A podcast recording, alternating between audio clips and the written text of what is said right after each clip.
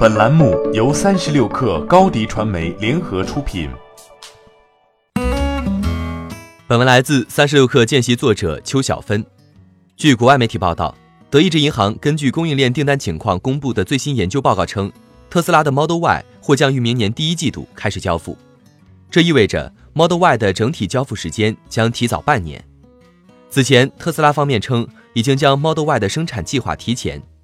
生产时间是二零二零年的夏季，长续航版本交付时间是二零二零年秋季，标准版本的交付时间则还要等到二零二一年。Model Y 的提早交付或与市场的竞争格局有关。作为特斯拉 Sexy 阵营的最后一款车，Model Y 因为和 Model 3两款车有一半以上的零部件完全相同，具体的配置相差并不大，车价格反而高了百分之十左右。这也导致了 Model Y 似乎很难成为特斯拉最经典的车型，因此在去年发布之后，并没有激发用户多大的期待。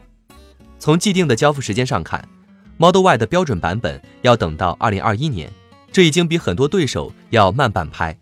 再加上 Model 3已经收割了市场，Model Y 后续的消费者需求以及竞争力还有待验证。在这种情境下，许多车企伺机而动，推出相似的车型，狙击 Model Y。上市的时间也都定在了二零二零年。此前，福特宣布将推出第一款纯电动车 Mark E，上市时间是二零二零年，首批交付或将在欧洲地区开始。另一边，蔚来汽车由于受限于第二代平台的开发进度，为了推出和 Model Y 同一水平线的产品，也即将在今年的 New Day 上推出一款 ES 六的跨界 Coupe 车型，量产时间也是二零二零年六月。不过，对于经常跳票的马斯克来说，这次是否能如约提前还是一个大问题。此前，Model 3曾经宣布提早到2017年7月交付，而实际上却是到12月份才能提车。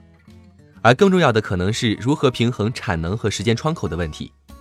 在消化完 Model 3的订单后，特斯拉是否还有足够的产能、资金等资源支撑起 Model Y 的后续正常生产？以及怎么平衡好手中二十万以上的 Cybertruck 皮卡的订单，对于特斯拉来说，无疑都是一个产能大考。欢迎添加小小客微信 xs 三六 kr 加入克星学院，每周一封独家商业内参，终身学习社群，和大咖聊风口、谈创业，和上万客友交流学习。高迪传媒，我们制造影响力。商务合作，请关注新浪微博高迪传媒。